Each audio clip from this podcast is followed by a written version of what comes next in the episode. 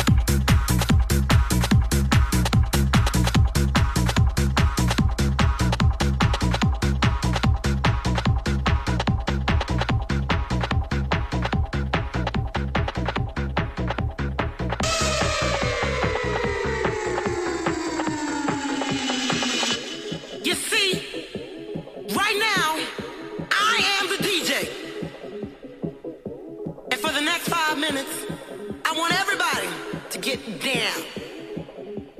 That's right. You see, it only takes a minute. If you want to put your feet back on the ground, do, do it just like I do. Get down. Put your feet back on the ground. I said, everybody, put your feet on the ground. And it goes a little something like this. Put your feet back on the ground. Get down, put your feet back on the ground. Get down, put your feet back on the ground. Get down, put your feet back on the ground. Get down, put your feet back on the ground. Get down, put your feet back on the ground. Get down, get down,